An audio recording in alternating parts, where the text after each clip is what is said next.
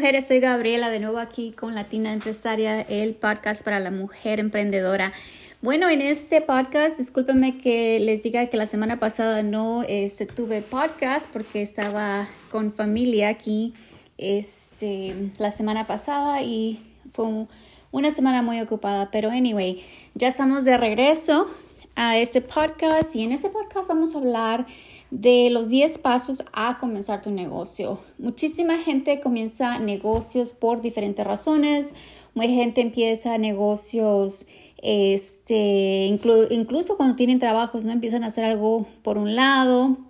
Y eso también este, se puede volver grande, ¿no? Entonces, una de las cosas que nosotros, si no estaba hablando yo con, mi, con uno de mis niños, el niño más pequeño mío, y estamos hablando de los trabajos y le dije yo a él, Siempre piensa que siempre hay dos alternativas en esta vida. Puedes buscar trabajo o puedes generar tu ingreso. Creo que vivimos ahorita en un tiempo donde a lo mejor este, encontrar trabajo es difícil, encontrar trabajo que pague lo suficiente, pero también tenemos otra alternativa, tenemos la alternativa de eh, crear nuestros propios ingresos. Entonces, les quiero este, compartir los 10 pasos principales en los que ustedes tienen que pensar antes de comenzar su negocio. El primero, vamos a empezar con el primero, es la idea. ¿Qué es lo que tú vas a hacer?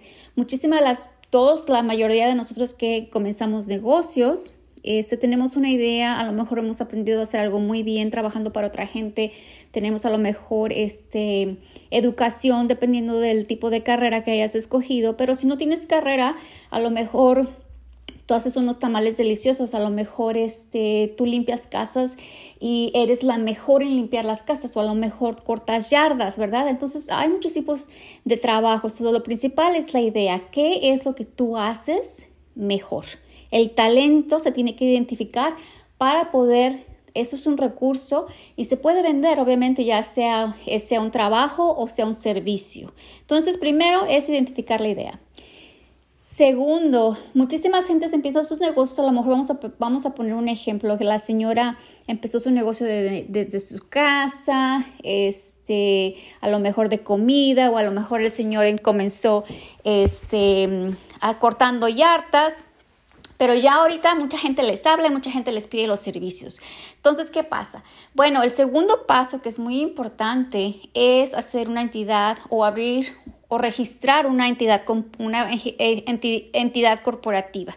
En el estado de Georgia, la entidad, eh, ah, una entidad básica que te separa a ti como persona y el negocio es el LLC. Es la más básica, obviamente hay más y tendrías que consultar con un abogado o un contador para que te explique las diferencias en los taxes y en las cuestiones de riesgo que estas entidades eh, este, te llevan, ¿no? Porque cada entidad es diferente. Entonces, la segunda es abrir tu o registrar tu entidad corporativa con el departamento, el Secretary of State, la Secretaría del Estado. tú lo puedes hacer. Asegúrate que sepas exactamente qué tipo de entidad tú vas a, a registrar, pero si no, este, busca la ayuda de un abogado, obviamente porque ellos ejercen este Ah, la ley, ¿verdad? Ellos conocen la ley y te pueden asesorar. Ya una vez que tengas la entidad corporativa que te separa a ti como persona y el negocio, por ejemplo, este, tú eres María, entonces va a ser ah, los tacos de María, el ser o lo que sea, ¿verdad? Te separa completamente. Esto te ayuda a crear una identidad completamente independiente a tu persona.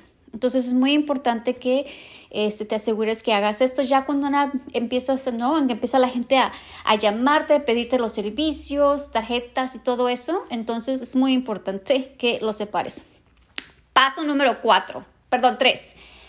Es el registro de tu Employer ID Number. Es el uh, Employer Identification Number, el número de identificación del empleador, ¿verdad? Esto es para reportar impuestos basado en lo que se gasta. Este número está correlacionado con la entidad. Obviamente no es, es estos, la entidad y el número federal van de la mano. Entonces la persona misma que te puede ayudar a registrar tu entidad te puede ayudar a sacar tu número de identificación. Este número de identificación, mucha gente se lo van a pedir, te van a pedir una 19 cuando te vayan a pagar dinero. ¿Por qué? Porque te tienen que a lo mejor reportar este, lo que te pagan a, ti, ¿no? Entonces, en vez de utilizar su seguro social o Tax ID, puedes tú utilizar tu, um, tu, uh, tu, el EIN number, que es el número federal. Cuatro, muy, muy, muy importante, que, por ejemplo, si tú consigues un local en la mayoría de los condados, si tú tienes un local, te van a pedir una licencia del condado, una licencia del negocio. Dependiendo del negocio, puede ser que tú puedes, por ejemplo, si tú traes clientes a tu casa, te van a pedir que tengas una licencia para tu casa, para hacer negocio desde tu casa. Entonces, tienes que checar con el condado cuáles son los requerimientos. Unos condados no este, registran a negocios donde las personas tienen tax ID y una persona tiene que tener seguro social para registrar el negocio, pero tú tienes que checar con tu condado.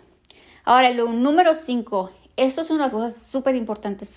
El contrato, si tú buscas un lugar, el contrato de arrendamiento, ¿no? De el lugar donde tú vas a hacer negocio. Muy, muy importante que ustedes chequen con un abogado los términos. ¿Por qué? Porque, por ejemplo, si después de un año tú ves que a lo mejor la localidad no te funciona, este, pero hiciste ese contrato por 3, 4, 5 años, pues puede ser que vayas a tener que pagar por esos años que a lo mejor una penalidad, ¿no? Si cancelas el contrato. Entonces es muy importante que tú este, contrates un abogado que te diga exactamente los términos, que lea el contrato, qué te toca pagar, si te toca pagar la renta, las reparaciones. Este, muchísimas de las personas que eh, se rentan estos negocios o los lugares te piden aseguranza también, ¿verdad? Es parte del contrato. Entonces hay que checar y que alguien que entienda de los contratos te ayude uh, con eh, leer y asesorarte más que nada en este negocio. Ahora, muy, muy importante, el número 6 es una de las cosas muy importantes que poca gente lo hace. Y este, pero es muy importante, ¿no? Que es ¿Cómo te van a pagar? Porque mucha gente te paga cash, otra gente te va a pagar de cheque, otra gente te va a pagar este. La otra gente te va a pagar este, pues no sé, este de a, plazo, ¿no? Entonces, siempre tú tienes que tener dónde procesas pagos. Ahora ya hay muchas alternativas, por ejemplo, Square, donde te pueden pagar. Este, tú pones ahí tu cuenta de banco y tú pasas la tarjeta. Si te quieres que te paguen, obviamente te cobran un porcentaje por cada vez que pasas la tarjeta. Este, pero tienes que tener siempre las cuentas bien claras, ¿no? ¿Cómo quieres que te paguen? ¿Cómo lo vas a hacer más fácil que tu cliente te pague? Porque obviamente ya una vez que haces tu trabajo, tú quieres que te paguen lo más pronto posible. Con eso pasamos al punto número 7, que son los invoices o las facturas y los términos en que uno este, pues cobra su dinero, ¿no? Las facturas o los invoices que se le dicen aquí son este, donde tú puedas decir, bueno, esto es lo que yo voy a hacer y esto es lo que usted, yo lo que estoy cobrando y usted me tiene que pagar esto. Tú puedes poner en tus invoices los términos que se tienen que pagar, no sé, inmediatamente, 7 días, 10 días o 30 días. Entonces, estos invoices, de, si tú tienes un programa, un programa de contabilidad, es muy fácil crear esos invoices, poner los términos en escrito y hacer que el cliente te firme esos términos cuando tú vayas y completes el trabajo o también hacer un estimado, ¿verdad? los estimados se tienen que aprobar. El estimado es lo mismo que el invoice. Obviamente si la gente cambia o te añade más servicios o más productos, entonces se llena más o se incluyen las cosas en el invoice para que la gente tenga un recibo prácticamente cuando ellos te paguen. Es este, muy importante que tú tengas en cuenta o que tú les digas a tus clientes, yo por ejemplo eres una persona que limpias casas, ¿no? Usted me paga cuando yo, o sea, yo limpio su casa y el pago es inmediato. Entonces es muy importante tener ese el proceso de pago, ya sea que lo puedes hacer por tu, por tu, este, por tu teléfono. Ah, o que tengas una manera, o que te den un cheque, ¿verdad? Pero que te paguen lo más pronto posible, porque una vez que ya tú entregaste tu trabajo, entonces entre más tiempo la gente pasa sin pagarte, pues no, tú ya terminaste y ya estás, si tú tienes que pagarle a alguien más, pues ahora tienes que sacar de tu bolsa y si no te pagan, pues puede ser un problema. Número 8, la contabilidad, el bookkeeping, ¿no? Que le dicen aquí en los Estados Unidos, la contabilidad es muy importante para todos los negocios, para saber si estás haciendo dinero, para saber si estás gastando mucho, para saber tener récord de cuánto le estás pagando a las personas, cuántas entradas estás teniendo. So, básicamente, tú no sabes si tu negocio financieramente te está redituando ingresos y este ingresos y no sabes a lo mejor si podías si necesitas hacer más, pagar menos, comprar menos cosas. Entonces la contabilidad es muy importante. Aparte la contabilidad te ayuda a tener un buen registro con de tus ingresos y ingresos, los gastos prácticamente para el negocio. Este, ¿Por qué? Porque a la hora de hacer los taxes, obviamente tú necesitas records y tienes, tienes que tener esos records lo más limpio posible para que tú puedas este, obviamente reportar uh, con, con este, con asegura, con, uh, seguramente tú sabes, dependiendo de los, de los ingresos que tengas, tienes que reportar lo que es los gastos que si, hiciste dinero, si tuviste pérdida, entonces tú reportas lo que es con uh, ciencia cierta, ¿no? Que, que hiciste ese dinero. Ahora, nueve, nunca, nunca, este, bueno, mucha gente empieza sin aseguranza, pero en mi opinión la aseguranza es una de, las una, de las, una de las cosas más importantes que usted tiene que tener en su negocio. Hay diferentes tipos de aseguranzas, hay diferentes tipos este, de riesgo en cada negocio.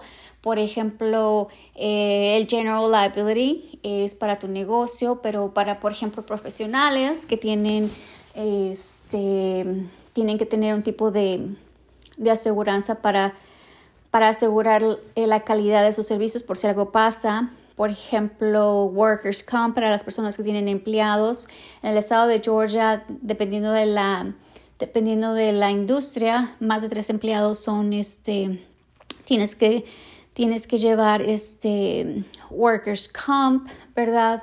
Entonces, hay muchísimos tipos de aseguranza. Es muy importante que tú tengas una persona que te asesore muy bien en el tipo de aseguranza, ¿no? Porque también tienes que asegurarte que los, las aseguranzas vayan a cubrir el riesgo ah, de hacer negocio. Todos los negocios tienen riesgo. Entonces es muy, muy importante que este, tengas una relación con una persona de, este, que te puede ayudar, tú sabes, a cubrir esos riesgos con tu aseguranza.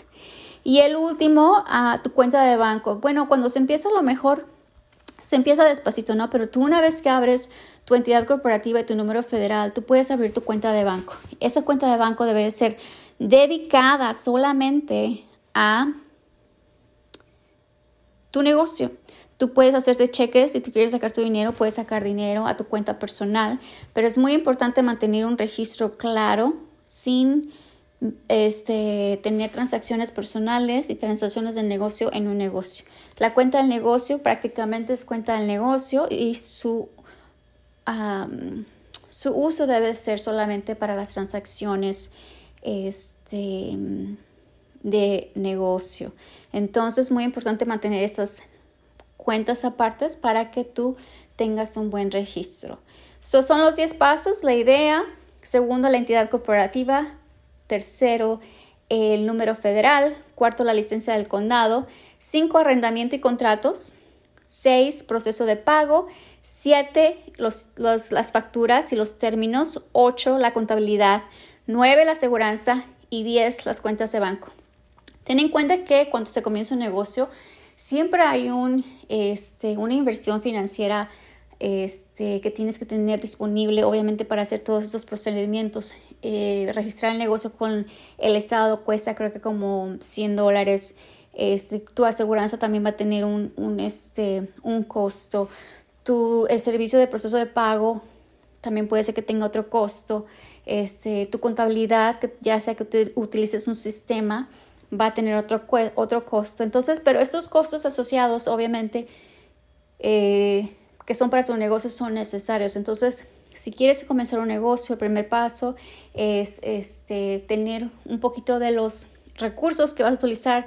yo pienso entre eso, todos estos registros serían de, de ah, aproximadamente mil dólares, ¿no? Para hacer todo este registro de, de, tu negocio.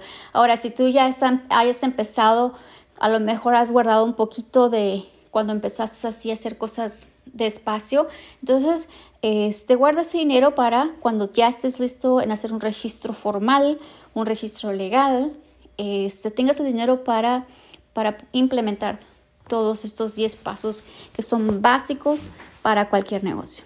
Así que espero que estos tips los haya ayudado a ustedes, mujeres. Y este, si tienen más preguntas en, en, en cuestiones de negocios, por favor, mándame un correo electrónico a latina at empresa tax y nos vemos en el próximo segmento. Hasta luego.